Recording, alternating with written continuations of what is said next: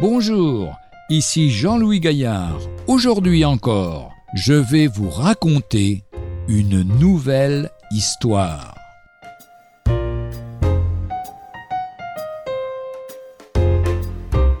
Si c'est votre livre. Un soir de bataille, un croyant parcourait le lieu du carnage, cherchant à soulager quelques blessés.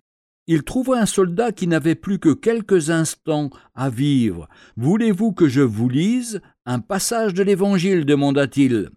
Pour toute réponse, le mourant lui dit J'ai soif, si vous pouviez me donner un peu d'eau. Aussitôt l'homme courut vers un ruisseau et lui rapporta de l'eau. Puis le soldat lui dit Mettez-moi quelque chose sur la tête. Il prit son manteau et le plaça sous la tête du blessé. Maintenant, dit le soldat, si c'est votre livre qui fait des hommes comme vous, ouvrez-le et lisez-le jusqu'à ce que je meure. Voici un homme qui a donné à boire à son prochain. L'important se trouve en ceci, c'est que le vrai chrétien a su susciter la soif spirituelle chez celui qu'il secourait.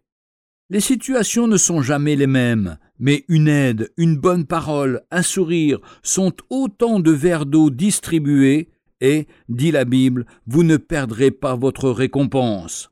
Sans parler de la satisfaction d'avoir été pour votre prochain comme un ange de Dieu et son moyen de salut.